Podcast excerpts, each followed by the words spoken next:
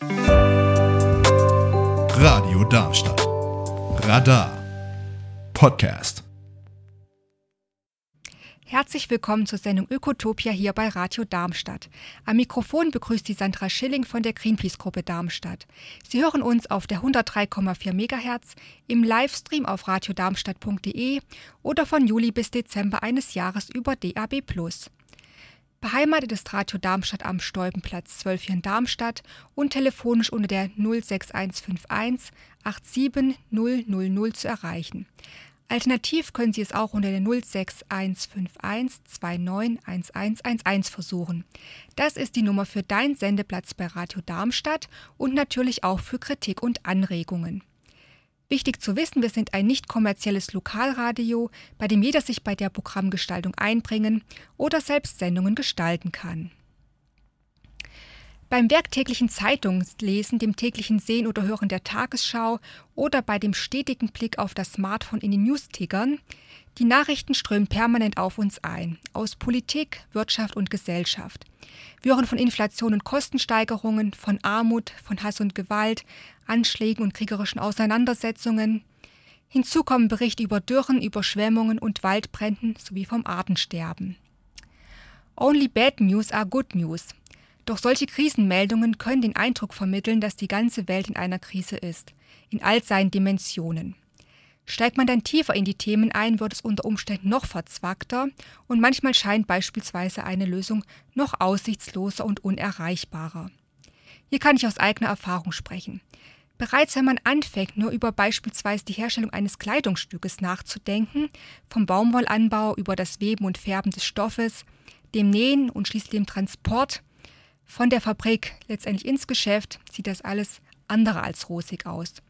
Kommen wir doch unweigerlich zu Pestizideinsatz und hohem Wasserverbrauch, was zu Umweltschäden führt, zu möglicherweise giftigen Chemikalien in der Textilproduktion und Arbeiterinnen und Arbeitern, die zwölf Stunden am Tag, sechs oder gar sieben Tage die Woche in den Nähereien schuften müssen.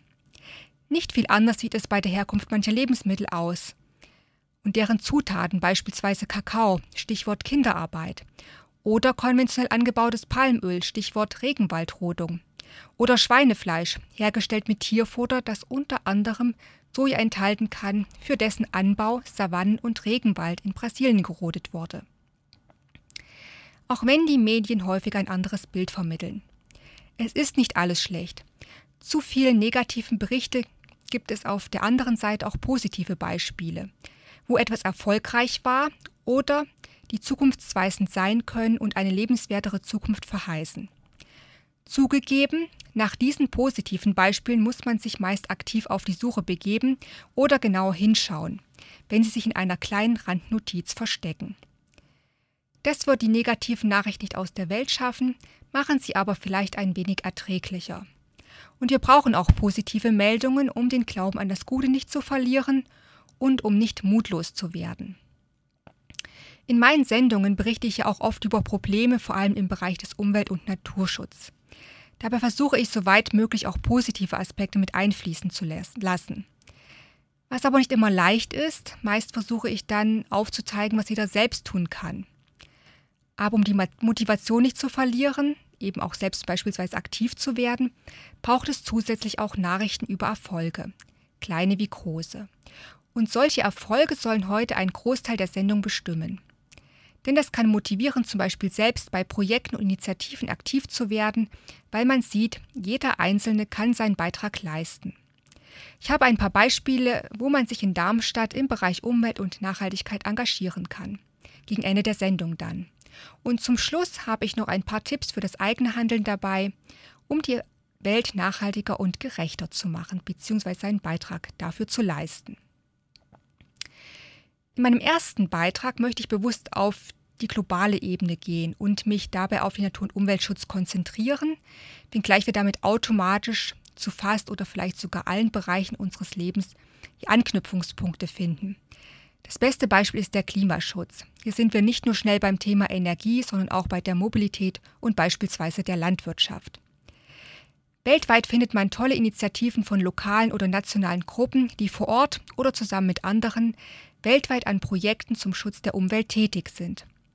Gut vernetzt und weltweit tätig ist beispielsweise Greenpeace, aber auch der BUND, der Bund für Umwelt und Naturschutz Deutschland, mit seiner Verbindung zum weltumspannenden Netzwerk Friends of the Earth, in dem sich Umweltschutzorganisationen aus der ganzen Welt zusammengetan haben, um sich auszutauschen oder gemeinsame Projekte zu initiieren.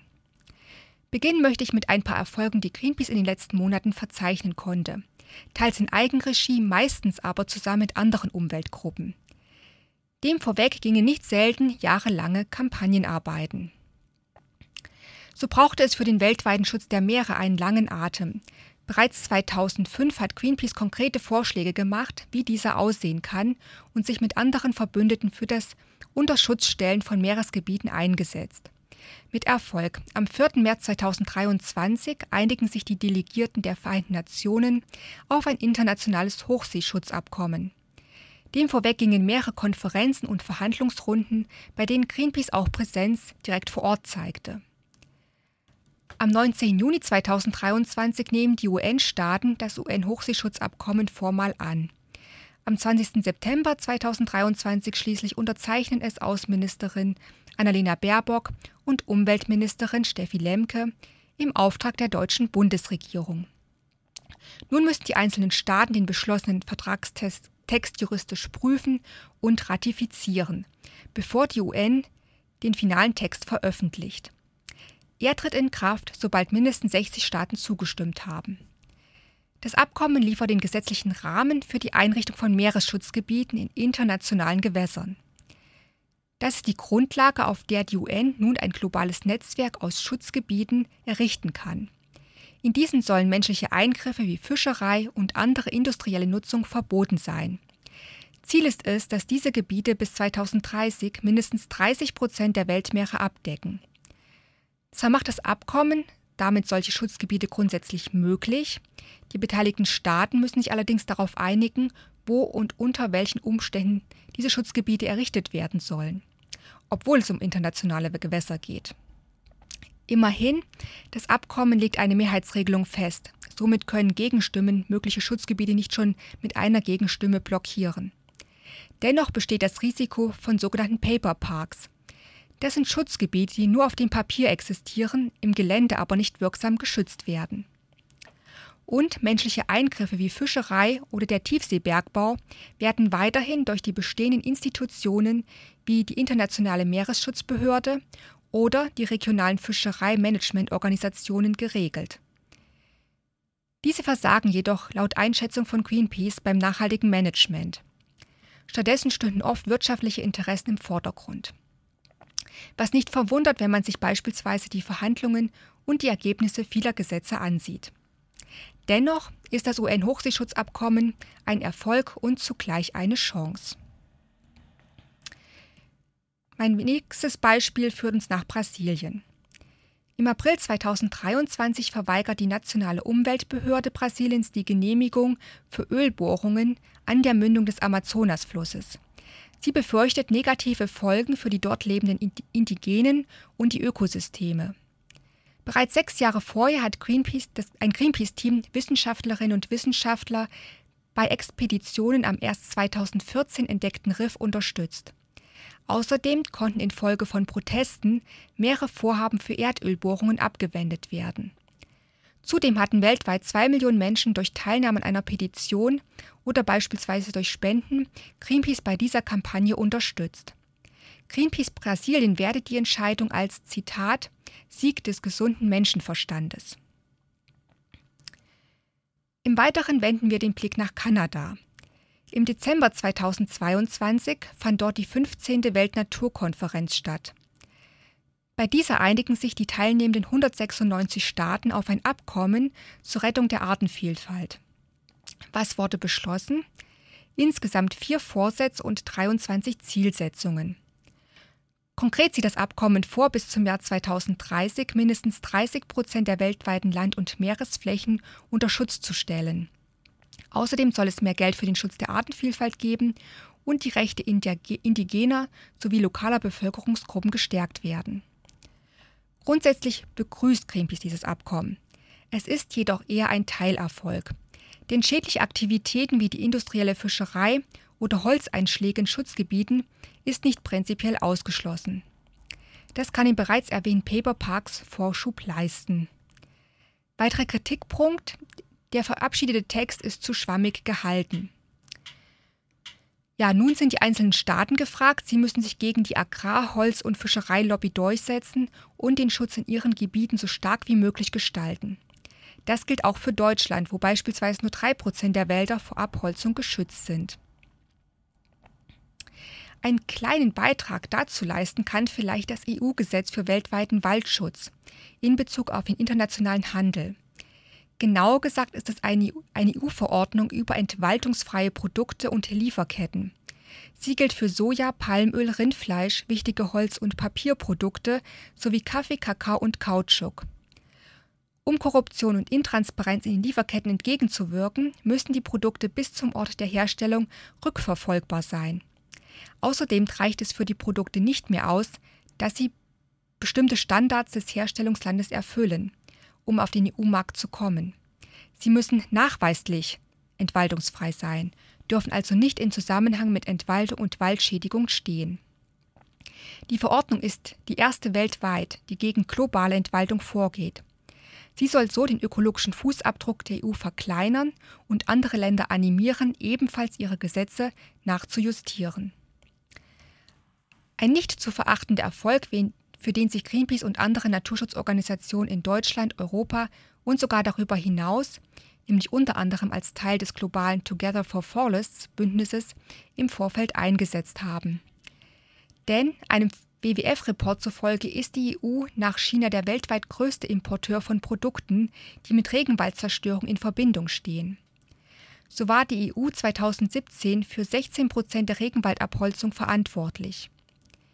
Gesche Jürgens vom Greenpeace-Kampagnenteam Wald beurteilt die Verordnung daher wie folgt: Zitat: Wir sind grundsätzlich recht zufrieden mit dem neuen Gesetz. Produkte, die mit der Zerstörung von Wäldern in Zusammenhang stehen, werden nicht mehr auf dem EU-Markt zugelassen. Aber es gibt trotzdem noch Verbesserungsbedarf. Zitat Ende. Ja, wie so oft gibt es ein Aber, was nicht verwundert bei der Vielzahl an Beteiligten sowie der direkt und indirekt Betroffenen. Tatsächlich wurde bis zum Schluss darüber diskutiert, welche Ökosysteme das Gesetz genau umfassen soll. Umweltschützerinnen und Umweltschützer hatten sich dafür eingesetzt, das Gesetz nicht auf Wälder zu beschränken, sondern beispielsweise auch waldähnliche Flächen mit aufzunehmen. Denn ein großer Teil der Naturzerstörung passiert in Ökosystemen wie dem brasilianischen Cerrado, der weltweit artenreichsten Savanne. Diese Forderung ist nachvollziehbar, weil sich beispielsweise die Rinderzüchtung und der Sojaanbau so vom Wald in die Savanne verlagern könnte. Beziehungsweise hat man auch schon gesehen, dass es sich dorthin verlagert. Dennoch ist es eine große Chance, mit diesem Gesetz hier mehr Waldschutz zu erreichen. Und nun noch eine letzte Erfolgsmeldung unter Greenpeace-Beteiligung vom November 2022, auch wenn ich sie gleich noch etwas relativieren muss. Der staatliche Energiekonzern Equinor aus Norwegen verschiebt die geplante Investitionsentscheidung auf, weit im Norden der Arktis das neue Ölfeld Wisting auszubeuten. Diese Entscheidung ja, ist auf Ende 2026 verschoben worden. Als Grund werden die globale Inflation und die Herausforderungen auf den Energiemärkten genannt. Aber möglicherweise trug auch politischer Druck mit dazu bei. So hatten im August 2022 Greenpeace und andere Initiativen im Rahmen der UNS Öl- und Gasmesse protestiert und das Aus für die Investition in das Wisting-Ölfeld gefordert.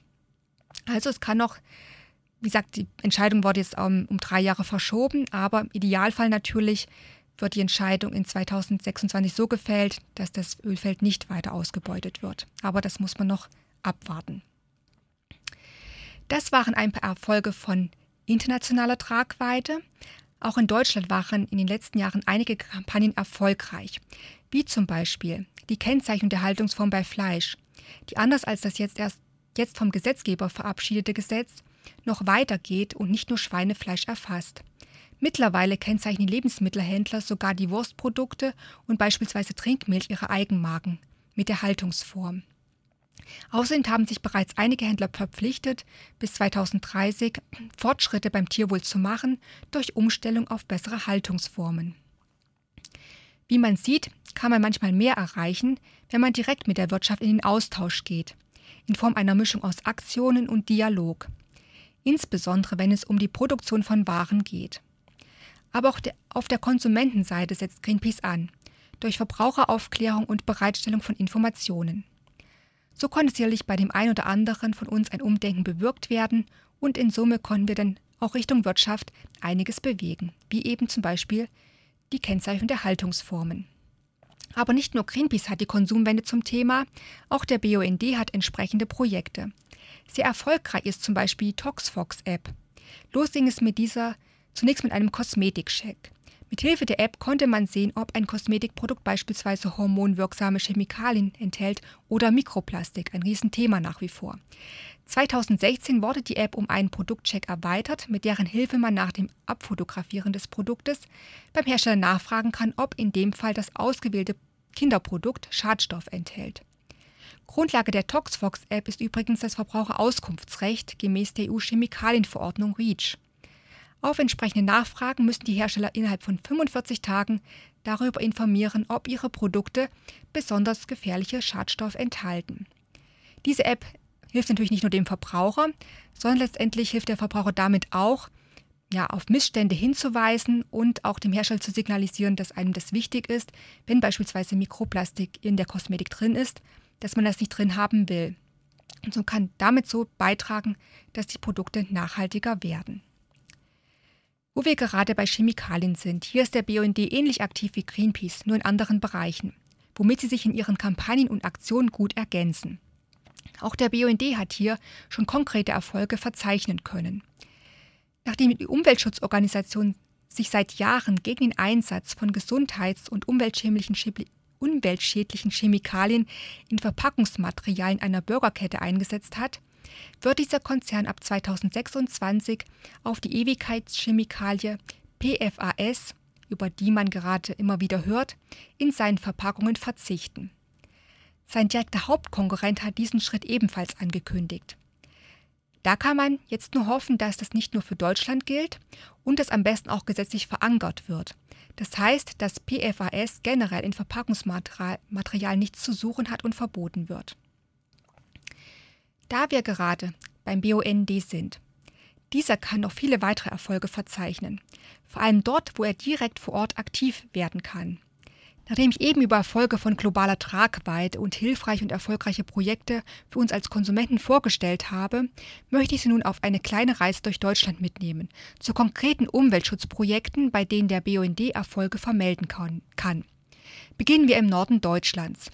Wie Sie wahrscheinlich schon gehört haben, sind weltweit viele Fischpopulationen überfischt. Genauer gesagt sind es laut Stand Juli 2022 35 Prozent der kommerziell genutzten Fischbestände, weitere rund 57 Prozent stehen kurz vor der Überfischung. Und das gilt nicht nur für Fischarten in den Weltmeeren, nein, auch der in der Ostsee lebende Dorsch und der Hering sind vor dem Aussterben bedroht. Abhilfe kann hier nur ein Fangverbot schaffen. Und dieses hat der BUND im letzten Jahr, also in 2022, für das Gebiet der westlichen Ostsee erreicht. Und zwar bei den jährlichen Verhandlungen über die Fangquoten in der Nord- und Ostsee. Für dieses Fangverbot will sich der BUND so lange einsetzen, bis sich die Bestände erholt haben. Was übrigens allen zugutekommt, in erster Linie natürlich dem Ökosystem der westlichen Ostsee, letztendlich aber auch der Fischereiwirtschaft selbst. Im Meer lebende Tiere werden aber nicht nur durch die Fischerei bedroht, sondern werden beispielsweise auch vom Schiffsverkehr gestört, durch deren Motoren, aber auch durch Sonargeräte oder durch Explosion und Rammarbeiten beim Abbau von Rohstoffen. Betroffen sind hiervon insbesondere der Schweinswal, Deutschlands einzige Walart, und Robben. Das BUND Meeresschutzbüro setzt sich dafür ein, dass die Geschwindigkeit von Handelsschiffen um 20 Prozent reduziert wird denn so könne der Lärm unter Wasser um 60 Prozent verringert werden. Nebenbei würde auch noch einiges an Kraftstoff eingespart werden können. Der BUND hat in 2021 die Online-Unterschriftenaktion Mensch mach leise gestartet.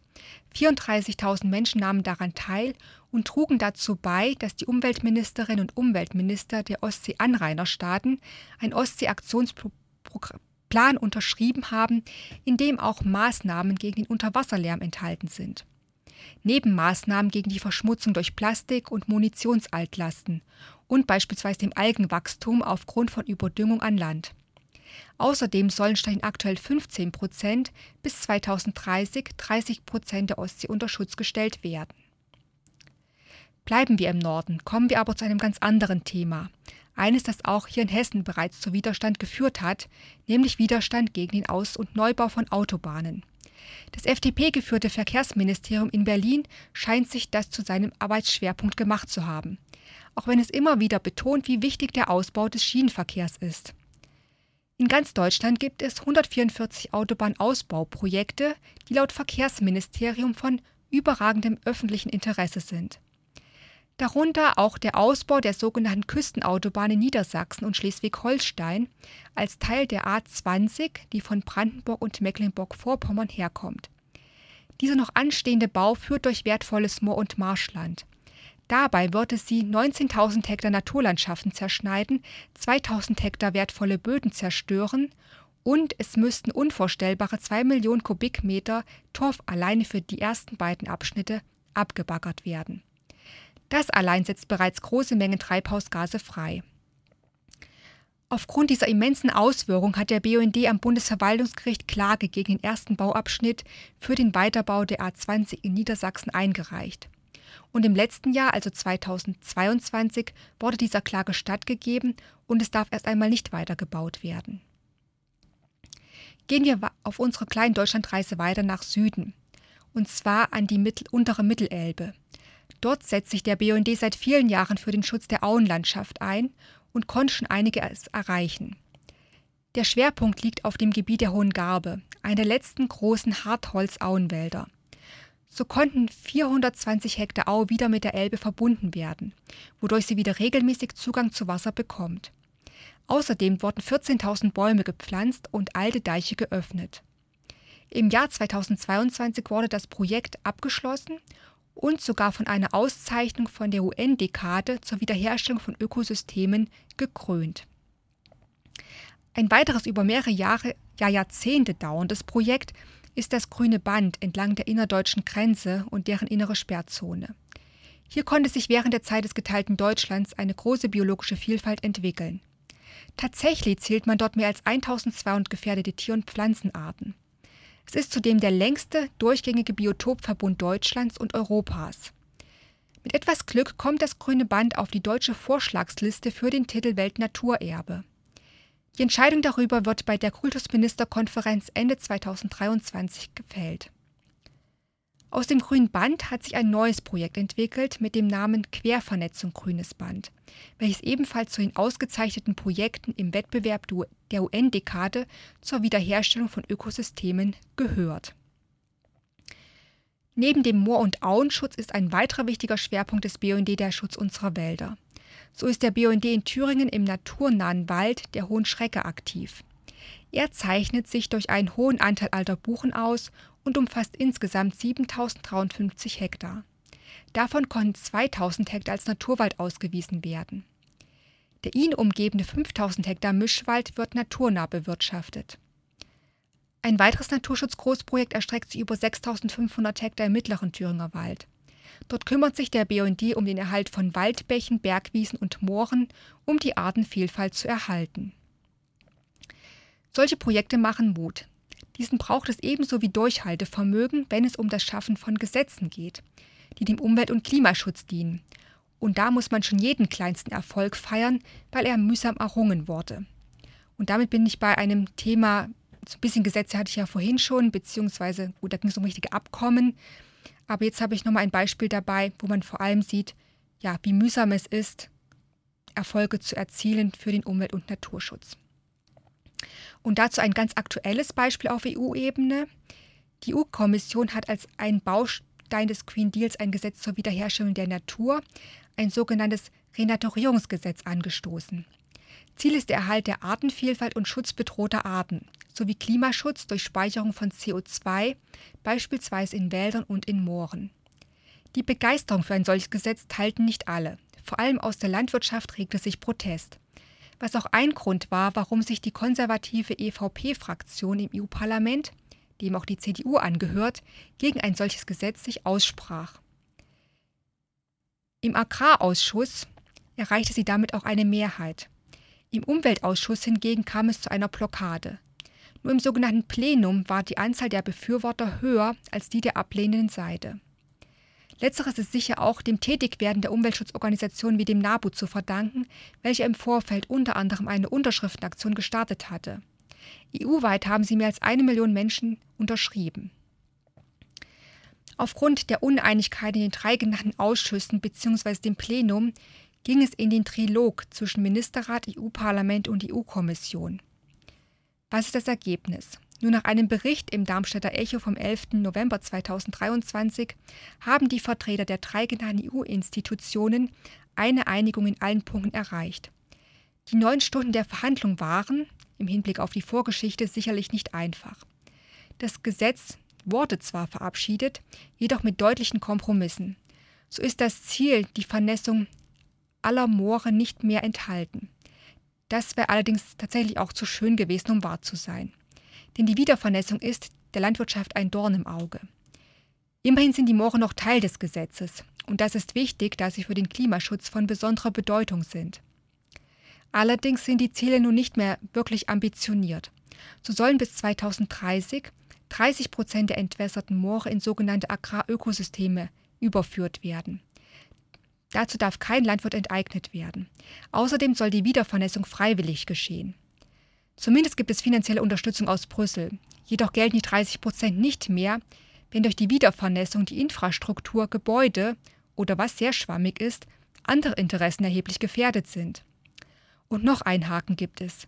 Für alle Ziele des Renaturierungsgesetzes müssen die Mitgliedstaaten nur nachweisen, geeignete Maßnahmen ergriffen zu haben, nicht ob die Ziele tatsächlich auch erreicht wurden. Das klingt nach einer hohen Unverbindlichkeit. Die Enttäuschung in den Umweltverbänden ist daher groß. Ab angesichts des Ringens um bestmöglichen Umweltschutz teilte der NABU mit, dass es ein Ergebnis mit schmerzhaften Abstrichen sei, aber letztendlich zu begrüßen ist, dass es nun überhaupt etwas gebe. Der Umweltausschuss des EU-Parlaments hat sich am 29. November 2023 hat für das Umweltrenaturierungsgesetz gestimmt. Jetzt muss noch das Europaparlament zustimmen. Und dann erst ähm, kann das Gesetz vollendet werden und dann auch in Kraft treten. Wie gesagt, das war jetzt mal ein Beispiel für wirklich nur einen ganz, ganz kleinen Erfolg, aber auch den muss man in dem Falle tatsächlich ja, schon mitnehmen sozusagen.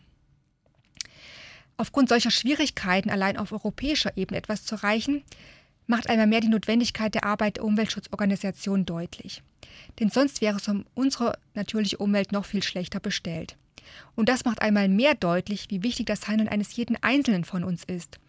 Und wenn es im ersten Schritt das Unterschreiben von Petitionen ist. Aber es gibt noch viele Beispiele, wie man lokal aktiv werden kann und dass daraus viel Positives entstehen kann. Ja, nachdem ich ähm, schon einiges auf globaler und auf deutschlandweiter Ebene berichtet habe an positiven und ermutigendem, möchte ich nun einige Beispiele aus, der, aus Darmstadt und Umgebung berichten, aber hauptsächlich aus Darmstadt. Und hier möchte ich beginnen mit dem Freundeskreis Eberstädter Streuobstwiesen e.V. Er wurde 1995 gegründet, um die Streuobstwiesen in Darmstadt-Eberstadt zu schützen und zu erhalten. Denn einfach, ist die, denn einfach die sich selbst überlassen, geht lang, nicht lange gut. Streuobstwiesen sind Kulturlandschaften, meist über Jahrhunderte entstanden. In Eberstadt befindet sich ein der größten zusammenhängenden Streuobstwiesengebiete in Hessen. Sie sind Lebensraum für zahlreiche Tier- und Pflanzenarten und weisen meist eine hohe Artenvielfalt auf. Darunter sind oft seltene und gefährdete Arten. Um diese zu erhalten, bedarf es der Pflege der Streuobstwiesen. Der Freundeskreis betreut ca. 60 Hektar. Sie ersetzen abgestorbene Bäume durch Neuanpflanzungen und wässern diese bei Bedarf führen Gehölzschnitte durch, Schnitte durch und verhindern das Verbuschen der Flächen. Dabei helfen mehrere Schafherden, die zum Verein gehören, und auf einem kleinen Teil der Flächen noch einige Pferde. Hinzu kommen mehrere kleine Flächen, die von ehrenamtlich Tätigen gemäht werden. Die Besitzverhältnisse des Streuobstwiesengebietes sind sehr divers. Neben den vom Freundeskreis gepachteten Flächen gehören die Äcker und auch ein Teil der Grünland- und Streuobstwiesen ortsansässigen Landwirten, ein kleiner Teil ist im städtischen Eigentum oder gehört Hessenforst, auch wenn es keine Waldgebiete sind. Ja, die Arbeit des äh, Freundeskreises können Sie verschiedenst unterstützen, zum Beispiel durch Geldspende, aber auch durch den Kauf der von Ihnen hergestellten Säfte, Kompotten oder beispielsweise Marmeladen. Der Freundeskreis ähm, bittet auf seiner Homepage darum, das möchte ich auch erwähnen, weil das dem ja, der Arbeit auch mich auch unterstützt, des Freundeskreises, nämlich selbst kein Obst ähm, aufzulesen oder zu ernten. Man denkt ja immer, es sind Strauobstwiesen, da kann ich es mir einfach nehmen. Das ist hier nicht so, denn sie gehören den jeweiligen Eigentümern der Fläche. Und die haben auch viel Arbeit mit der Pflege und müssen, möchte dadurch natürlich auch dann das Obst entsprechend auch nutzen. Übrigens, wenn auch Obst auf dem Boden liegen bleibt, das ist auch nicht schlimm, denn das äh, dient den dort lebenden Tieren ähm, Nahrung und bringt dem Boden auch Nährstoffe zurück. Ja, neben den Flächen betreut der Freundeskreis das Straubswiesen-Zentrum und seit 2005 ist der Verein Träger eines Naturkindergartens mit 20 Kindern und zusammen mit der Deutschen Waldjugend, das ist die Jugendorganisation der Schutzgemeinschaft Deutscher Wald, betreut der Freundeskreis auch, auch Kinder- und Jugendgruppen. Und was sie auch anbieten, wovon dann auch wieder viele ja quasi profitieren, ähm, ist, äh, dass es für Kitas, Schulen und Hortgruppen Aktivitäten gibt, ähm, des Weiteren auch Ferienspiele oder Angebote auch für Kindergeburtstage. Und hier zu ganz zahlreichen Themen, wie zum Beispiel Wiese erleben oder vom Schaf zur Wolle oder Fledermäuse oder auch ganz praktische Dinge wiederum, wie zum Beispiel Kerzen ziehen. Also einfach auch Angebote, um Kindern, aber auch Erwachsenen die Natur näher zu bringen oder einfach auch ja, Do-it-yourself-Themen ähm, quasi an den Mann und an die Frau zu bringen oder einfach auch zu vermitteln. Darüber hinaus gibt es auch regelmäßige Veranstaltungen, eben auch für Erwachsene, wie zum Beispiel Exkursionen, Vorträge oder Kurse, aber auch zum Beispiel regelmäßige Feste, wie zum Beispiel das Kälterfest im Herbst. Genau, mehr Informationen äh, zu den Streu Freundeskreis finden Sie unter streuobstwiesen-eberstadt.de. Und dort können Sie natürlich auch einbringen, nicht nur durch Geldspenden, sondern auch durch selbst aktiv werden und dann eben proaktiv Artenschutz betreiben. Ja, eigentlich wollte ich diese Sendung nur mit positiven Infos füllen. Ganz geschafft habe ich das nicht, wie Sie in meinen vorangegangenen Beiträgen auch schon gehört haben. Und auch hier komme ich nicht ganz drum herum, weil mein Bericht zu den Streuobstwiesen etwas ähm, unvollständig wären, denn ich muss erwähnen, dass auch die Streuobstwiesen unter den sich veränderten klimatischen Bedingungen wie Hitze und Trockenheit leiden und auch in dem Folge mit seinen Begleiterscheinungen, nämlich die Schwächung der Bäume, die dadurch anfälliger für Krankheiten werden, wie den schwarzen Rindenbrand. Und der schwarze Rindenbrand ist laut dem Freundeskreis zu einer ernsten Bedrohung für die Streuobstwiesen geworden. Und ähm, nun versucht man eben mit entsprechenden Maßnahmen dem entgegenzuwirken, zum Beispiel durch selektiv und zielgenaue Baumpflegemaßnahmen. Das gibt kleinen Hoffnungsschimmer, zeigt aber auch, wie global man und wie global wir denken müssen und eben auch hier wieder das Thema Klimaschutz auch einen sehr großen Impact lokal hat und was es eben für Auswirkungen hat, ähm, ja, wenn es zur Klimaerwärmung kommt. Für mein zweites positives Beispiel gehen wir in den Osten Darmstadts. Dort befindet sich das Hofgut Oberfeld, das meines Erachtens eine wahre Erfolgsgeschichte ist, die aber auch nicht von ungefähr kommt, sondern viel Engagement brauchte. Das Hofgut selbst gibt es nunmehr seit 130 Jahren. Zunächst wurde sie vom letzten großherzoglichen Hofverwalter Wilhelm Schwarz, der zum großherzoglichen Domänenpächter wurde, bewirtschaftet. Als 1919 die Domäne inklusive der Hofmeierei in staatlichen Besitz überging, blieb er bis 1928 Pächter. Nachfolger wurde Gustav Vierling. Sein Sohn bewirtschaftete das Hofgut bis 2006, bis zum Auslaufen der Pacht, die natürlich zwischendurch auch mal wieder mal verlängert wurde.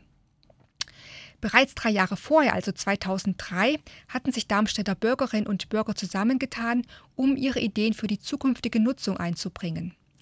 Dazu wurde die Initiative Domäne Oberfeld e.V. gegründet.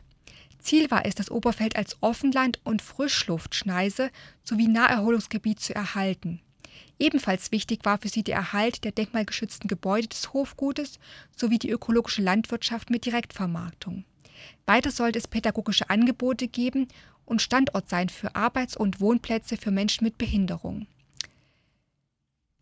Nicht nur die Initiative, auch die Hessische Landgesellschaft und die Stadt Darmstadt berieten sich über die zukünftige Nutzung des Hofgutes. Denn tatsächlich ist das, ähm, gab es da verschiedene Projekte, zum Beispiel auch, dass die ähm, Hochschule da möglicherweise was äh, dort bauen könnte. Aber auch generell die Gefährdung, weil schon viele Jahre zuvor war zum Beispiel auch mal geplant, dort ähm, eine Bundesstraße, auch ein, ein Autobahnabschnitt über das Hofgut führen, also nicht über das Hofgut selbst, sondern über das Oberfeld zu führen. Und da sieht man, ähm, wie schnell auch in dem Fall auch Naherholungsgebiete und landwirtschaftliche Flächen gefährdet sind. Und deswegen hat sie eben auch die Initiative gegründet, um, wie eben in den Zielen auch steht, das Hofgut und das Oberfeld zu erhalten. Tatsächlich gelang es auch der Initiative Domäne Oberfeld, Interesse beim hessischen Landwirtschaftsminister und seinem Staatssekretär zu wecken und Kontakte zu potenziellen Geldgebern und zur Politik aufzubauen. Weitere Initiativen schlossen sich an, wie zum Beispiel den Lernort Bauernhof. Und die Initiative Domäne Oberfeld erstellte schließlich ein Realisierungs- und Finanzierungskonzept. Und Meilenstein war nun der März 2006 denn zwischen dem Stifter und Vorsitzenden der Software AG Stiftung, ähm, Peter M. Schnell, und dem Staatssekretär wurde vereinbart, dass die Hofstelle der Staatsdomäne an die damals noch in Gründung befindliche Stiftung Hofgut Oberfeld verkauft wird. Und die zur Domäne gehörenden Ländereien kann die Stiftung Domäne Oberfeld seitdem pachten. Nun mussten noch Landwirte gefunden werden. Aus den Bewerbungen wurde die Gruppe rund um die Familie Göbel ausgewählt. Ihr Konzept sah ein Demeterbetrieb mit Milchvieh, Saatgutvermehrung, Gärtnerei, Bäckerei, Käserei sowie eine Direktvermarktung vor. Der landwirtschaftliche Betrieb wurde schließlich als kleine Aktiengesellschaft in Form eines Bürgerunternehmens aufgebaut, bestehend aktuell aus 176 Aktionärinnen und Aktionären. Die Hofgut Oberfeld Landwirtschafts AG. Heute zeigt sich das Hofgut überaus vielfältig. Es gibt eine Milchkuhherde mit muttergebundener Kälberaufzucht und Bullenmast. Rund 1300 Legehennen in drei Mobilstellen, wobei alle männlichen Küken mit aufgezogen werden und schließlich vor Ort auch vermarktet werden. Des Weiteren gibt es mehr als 200 Gänse und einige Pensionspferde. Angebaut werden Rotklee-Luzernegras für die Tiere und als Teil der Fruchtfolge. Des Weiteren Winterweizen, Sommergerste, Roggen, Dinkel und Erbsen. Die Milch der Kühe wird in einer eigenen kleinen Molkerei zu verschiedenen Käsespezialitäten hergestellt, also beispielsweise Weichkäse, Hartkäse, aber auch Joghurt und Quark. Und in der Bäckerei wird das hofeigene Getreide zu Brot und Brötchen. Weitere Betriebszweige sind die Saisongärten, ein Blumenfeld zum selberpflücken, ein Hofladen sowie ein Hofcafé. Daneben gibt es regelmäßige Feste und Veranstaltungen wie zum Beispiel Vorträge, Kino- oder Mitmachaktionen. Das zeigt einmal, ja, zum einen, wie viel Engagement es braucht, um sowas aufzubauen und zum anderen, wie gut man oder was es zeigt, was es bringt, wenn sich Menschen einsetzen, was dann letztendlich auch viele dann davon haben, weil hier haben ja die Darmstädter Bürger einen tollen Ausflugsort. Sie können Produkte kaufen, die direkt vor Ort produziert worden sind. Und ähm, das ist wirklich eine riesige Erfolgsgeschichte. Ja, neben der ähm, Landwirtschaft gibt es auch den Lernort Bauernhof, welcher von der Stiftung getragen wird. Und hier ist das Ziel eine nachhaltige Bildungsarbeit in den Bereichen Landwirtschaft, Ernährung und Nahrungszubereitung. Und hier gibt es ähm, sehr viele außerschulische Angebote, auch für alle, für Groß und Klein.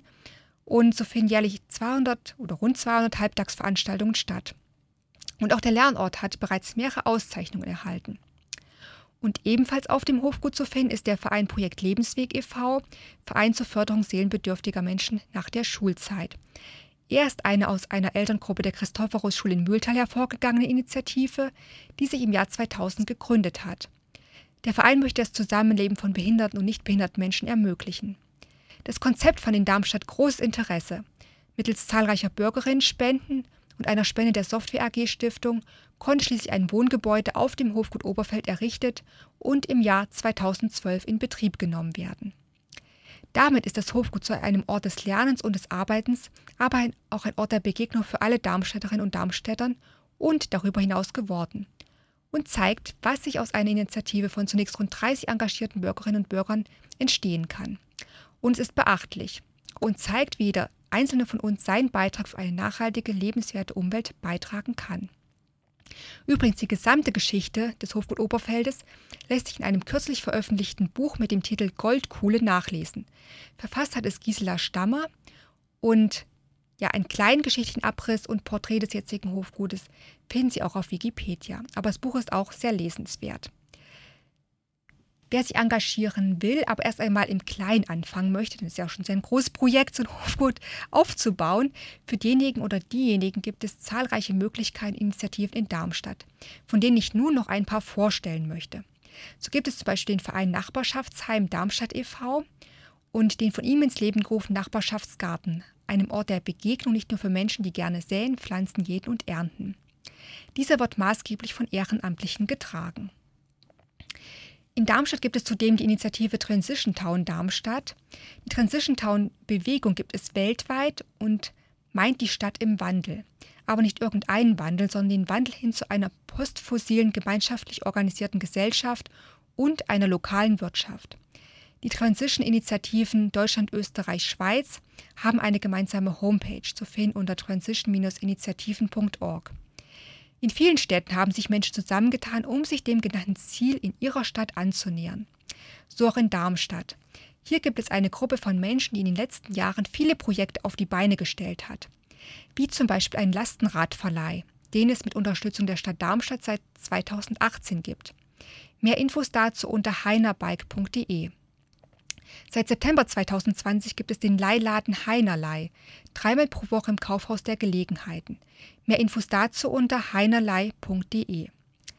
Es gibt außerdem eine Permakulturwiese, regelmäßige Filmreihen zum gesellschaftlichen Wandel. Aktuell läuft die Reihe von September bis Dezember 2023 mit je einem Film pro Monat im Programm Kino Rex. Die Initiative hat erstmals im September 2018 einen gedruckten Stadtplan herausgegeben, der nachhaltig arbeitende Initiativen, Projekten und Einkaufsmöglichkeiten darstellt. Vom Stadtzentrum mittlerweile in vierter Auflage. Seit Januar 2020 gibt es auch entsprechende Stadtkarten für die Stadtteile Darmstadt Nord und Darmstadt Süd. Alle Infos zur der sogenannten Wandelkarte oder den Wandelkarten finden Sie unter transition-darmstadt.de slash Projekte slash Wandelkarte. Die Transition Town Bewegung hier in Darmstadt hat ferner einen kleinen Verleih für Dokumentarfilme. Außerdem hat sich im Rahmen von Transition Town die Regionalgeldinitiative gegründet, welche noch Mitwirkende sucht, um das Projekt wieder aufleben zu lassen. Mehr Infos dazu unter transition-darmstadt.de slash Projekte slash Regionalgeld. Eine ebenfalls interessante Initiative, die zur Transition Town Bewegung passt und auf deren Darmstädter Homepage über die Saatgutbox auch vertreten ist, ist die Initiative Essbares Darmstadt. Vorbild war die essbare Stadt Andernach, über die vor einigen Jahren oft in den Medien berichtet wurde und sozusagen so das Vorbild geworden ist für viele Städte mit ähnlichen Projekten. Ziel der Initiative in Darmstadt ist es, am ökologischen und sozialen Umbau in der Stadt mitzuwirken. Standort der Initiative ist die Klaus am Darmstädter Hauptbahnhof. Dort gibt es zum Beispiel das sogenannte Gewächshaus und auch einen Saatgutschrank. Daneben gibt es über die ganze Stadt verteilt Beete und Gärten, manche davon noch in der Entwurfsphase. Und des Weiteren sollen Straßenwege und Plätzdurchpflanzung neu belebt werden, auch beispielsweise durch den Einsatz von Hochbeeten. Wenn Sie hier aktiv werden möchten, finden Sie mehr Informationen unter essbaresdarmstadt.de slash was kann ich tun. Ja, neben den eben genannten Initiativen gibt es zahlreiche weitere Vereine und Initiativen, bei denen Sie aktiv werden können rund um die Themen Umwelt und Nachhaltigkeit, wie zum Beispiel bei Permakultur Darmstadt, bei Foodsharing, bei der Hochschulgruppe Nachhaltigkeit, wenn Sie Studenten sind oder wenn ihr noch Studenten seid, ähm, der NABU, der BUND, der Weltladen Darmstadt oder Amnesty International oder eher im entwicklungspolitischen Bereich, zum Beispiel bei Oxfam, ähm, wie aber auch natürlich bei Greenpeace Darmstadt. Wer keine Zeit für ein Engagement in einem Verein oder einer Initiative hat oder für wen das richtige so noch nicht dabei ist, kann natürlich auch durch eigenes Handeln selbstwirksam werden, kann damit zum Vorbild für andere werden und so einen Beitrag leisten, die Welt gerechter, nachhaltiger und damit lebenswerter zu machen, für sich und für alle anderen Menschen auch. Und online gibt es, ähm, wie auch in vielen Büchern, zu vielen Lebensbereichen zahlreiche Tipps und Anregungen. Für Menschen, die schon viel tun, klingt manches vielleicht oft wie ein alter Hut, aber möglicherweise gibt es immer noch Verbesserungspotenziale, sofern man diese anstrebt. Und auch hier wird man fündig, was man eben auch darüber hinaus noch tun kann. Ich möchte hier nicht gar nicht so sehr viel Einzeltipps geben, das würde die Sendung völlig sprengen und um wahrscheinlich auf zwei Stunden verlängern. Nein, vielmehr möchte ich auf ein paar wissenswerte Internetseiten verweisen, wo Sie Tipps und Tricks finden. Und ähm, da habe ich mal so verschiedene Themenbereiche mal zusammengefasst, ähm, wo man entsprechend Informationen finden kann. Also das Thema ähm, Wasser, Energie, Mobilität habe ich mal zu einem Punkt zusammengefasst.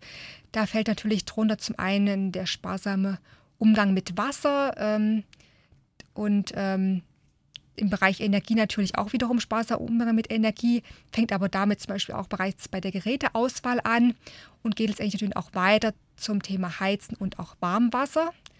Und ähm, zum Thema Mobilität ebenfalls ähm, findet man alles oder einfach ganz viele Beiträge dazu auf der Homepage der Verbraucherzentrale, also verbraucherzentrale.de und dort immer unter dem Stichwort Wissen. Und dann je nachdem, wonach man dann eben sucht, kann man suchen bei Energie oder ähm, bei Umwelt und Haushalt. Da find, wird man sehr zu verschiedenen Themen dann eben entsprechend fündig und sehr viele Beiträge. Also je nachdem, wonach man gerade sucht, hat man auch längere Beiträge zu einem Thema, wo man auch nähere und wirklich auch konkrete Infos finden kann.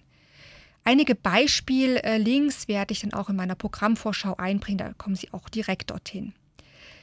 Im Bereich Ernährung kann ich vor allem den Haupttipp geben, ähm, wer biologische Lebensmittel kauft und wenn diese idealerweise noch unverpackt sind, leistet einen wert, wertvollen Beitrag für eine nachhaltige, zukunftsträchtige Landwirtschaft, welche die Vitalität der Böden sowie die Artenvielfalt erhält und unser Trinkwasser schützt. Und genau, wenn unverpackt ist, spart man natürlich auch noch sehr viel Verpackungsmüll und leistet einen, einen Beitrag zu weniger Vermüllung der Welt. Es mal wirklich ganz groß zu sagen. Zum Thema Mode und Elektronik habe ich deswegen zusammengefasst, weil das so klassische äh, Konsumartikel sind, die oftmals auch leider nur kurz genutzt werden. Dabei gilt bei Textilien eigentlich, oder um sie nachhaltig äh, den Textilkonsum zu gestalten, möglichst zeitloses, von guter Qualität zu kaufen und so lange wie möglich zu tragen. Wer immer wieder Abwechslung sucht, kann Secondhand-Kleidung kaufen. Hier gibt es mittlerweile sehr viele Angebote. Auch Kleidertauschpartys gibt es mittlerweile in vielen Städten, auch hier in Darmstadt, nicht nur von uns hier von Greenpeace Darmstadt angeboten. Aber an dieser Stelle kann ich auch schon mal anteasern, dass wir am 9. Dezember 2023 ähm, die nächste Kleidertauschparty veranstalten, zusammen mit dem AStA. Und ähm, los geht's da ab 14 Uhr im Café Glaskasten der Hochschulgruppe äh, der Hochschule Darmstadt. Also da gibt es die nächste Gelegenheit, sich nachhaltig mit Kleidung einzudecken und eben Kleidung mitzubringen und diese zu tauschen. Ja, im Bereich Elektronikartikel ist natürlich auch so ein Riesenthema, da häufig diese vor allem bei Smartphones nur recht kurz genutzt werden. Mittlerweile ist die Zeit schon ein bisschen länger geworden, wo es die Leute nutzen, aber dennoch verhältnismäßig kurz. Und ähm, ja, unser doch recht großer Elektronikkonsum führt auch zu enormen zu einem enormen Ressourcenverbrauch und produziert sehr viel Abfall. Und deswegen ist eben da auch wichtig, genau hinzuschauen, schon beim Einkauf zu gucken, was man kauft und eben die Geräte so lange wie möglich zu nutzen. Wenn sie doch mal kaputt gehen, gibt es natürlich die Möglichkeit, ähm, je nachdem wie die Geräte konstruiert sind, sie ähm, in Repair-Cafés oder Unternehmen zu geben, damit die wieder repariert werden können und noch länger genutzt werden können. Tipps zum Thema grüne Elektronik und nachhaltiger Elektronikkonsum finden Sie auf der Greenpeace Homepage unter Engagieren, nachhaltiger Leben und dort grüne Elektronik, aber auch zum Beispiel bei der Verbraucherzentrale. Auch hier am Ende dann wieder gebe ich auch Links dann zur, ähm, ja, um sich dann nochmal mehr reinzulesen. Zum Thema Abfallvermeidung, Müllaufkommen hatte ich ja eben schon mal ganz kurz was dazu. Da unser Verbrauch ja auch extrem hoch ist, ähm, ist es wichtig, auch hier einzusparen. Ähm, wer hier weitergehen möchte, kann zum Beispiel auch Müll sammeln. Ähm, mache ich auch regelmäßig. Ähm, dann kann man auch noch, sieht man direkt auch, was man getan hat und das ist auch ein ähm, sehr befriedigendes Ergebnis und auch dann für einen selber ein Erfolg. Kleiner Tipp, was ich nutze zum Aufheben, eine ähm, ja, Grillzange ist da sehr dienlich, da muss man nicht mit so einer großen Greifzange rumlaufen und leistet viele Jahre ähm, gute Dienste. Ja, weitere hilfreiche ähm, Internetseiten zu fast allen Themenbereichen hat die Verbraucherzentrale wirklich interessante Informationen und Tipps parat. Ein paar spezifische Beispiele hatte ich ja eben genannt. Und ähm, wer sich einen, erstmal einen Überblick verschaffen möchte, wo das eigene Handel nachhaltig angesetzt werden kann, findet eine kurz und knappe Übersicht zum Beispiel bei Greenpeace unter greenpeace.de slash engagieren slash nachhaltiger-leben. Und ebenfalls hilfreiche Seiten, vor allem für Menschen, die viel selber machen möchten, ist die Homepage Smarticola.net. Dort werden zwar auch Produkte ähm, ähm, angeboten wie auch Bücher beworben, also auch wieder so ein bisschen konsumanregend vielleicht ist, aber es gibt auch viele Do-it-yourself-Tipps und Anregungen. Selber machen ist zum Schluss auch nochmal ein gutes Stichwort, denn das bietet die Möglichkeit, Nachhaltiges zu verschenken und mit geringem Ressourcenverbrauch. Das kann zum Beispiel kombiniert werden mit Gutscheinen, wie zum Beispiel für ein gemeinsames Essen oder gemeinsame Tagesausflüge. Was auch eine gute Geschenkidee ist, ähm, nicht nur zu Weihnachten, sondern das ganze Jahr über. Und wo man Gutes tun kann, sind zum Beispiel ähm, Patenschaften, zum Beispiel im Bereich ähm, Umwelt- und Naturschutz, aber auch zum Beispiel in der Entwicklungshilfe. Entsprechende Angebote bietet beispielsweise Oxfam, der NABU oder der BUND. Man kann auch Mitgliedschaften zeitweise beispielsweise verschenken. Also da gibt es ähm, ganz viele Möglichkeiten, ganz nach Belieben. Ja, wer aktuell nicht, noch nicht so viel macht, kann also schon mit kleinen Schritten beginnen und sich langsam steigern. Nicht selten erfordert das oftmals zwar ein Umdenken oder auch Verhaltensänderungen, die sich unter Umständen auch erst nach und nach einstellen, aber das ist auch ganz natürlich. Aber dafür jedes kleine Voranbringen bringt schon kleine Erfolgserlebnisse und leisten damit, oder damit leisten sie einen Beitrag, ähm, um das Ziel einer nachhaltigen und gerechten Welt zu erreichen. Ich denke, dass ähm, Sie auf den Seiten, die ich ähm, dann empfehle, nochmal dann auch ähm, in der Programmvorschau viele nützliche Tipps finden, um eben da entsprechend aktiv werden zu können. Ja, damit neigt sich die heutige Ökotopia dem Ende zu. Für Ausgestaltung habe ich zahlreiche Quellen verwendet, unter anderem die Greenpeace Homepage und die Greenpeace Nachrichten für die Fördermitglieder. Des Weiteren eine Broschüre vom BUND über die Erfolge von 2022. Und genau, die weiteren Links finden Sie dann auf der Programmvorschau der heutigen Sendung auf www.radiodarmstadt.de oder unter Veranstaltung auf greenwire.greenpeace.de slash greenpeace-darmstadt. Redaktionsschluss der heutigen Sendung war der 29. November 2023 Abschließend noch zwei Punkte in eigener Sache. Aktuelle Mitmachaktion bzw. Petition von Greenpeace finden Sie unter greenwire.greenpeace.de slash petition-aktuell. Hier können Sie unmittelbar von zu Hause aus wirksam werden. Und wenn Sie die Greenpeace-Ortsgruppe hier in Darmstadt persönlich kennenlernen bzw. bei uns aktiv werden wollen, nehmen Sie gerne mit uns Kontakt auf, entweder telefonisch unter 0157 845 4656 oder per E-Mail an info@darmstadt.greenpeace.de oder neu.darmstadt.greenpeace.de. Ja, mein Name ist Sandra Schilling und ich danke Ihnen fürs Zuhören und Ihr Interesse und würde mich freuen, Sie auch das nächste Mal als Zuhörende begrüßen zu dürfen, wenn es wieder heißt Ökotopia, das Umweltmagazin für Darmstadt. Hier bei Radio Darmstadt immer am ersten Dienstag des Monats. Radar, Radio Darmstadt, 103,4, nicht perfekt, aber umso sympathischer.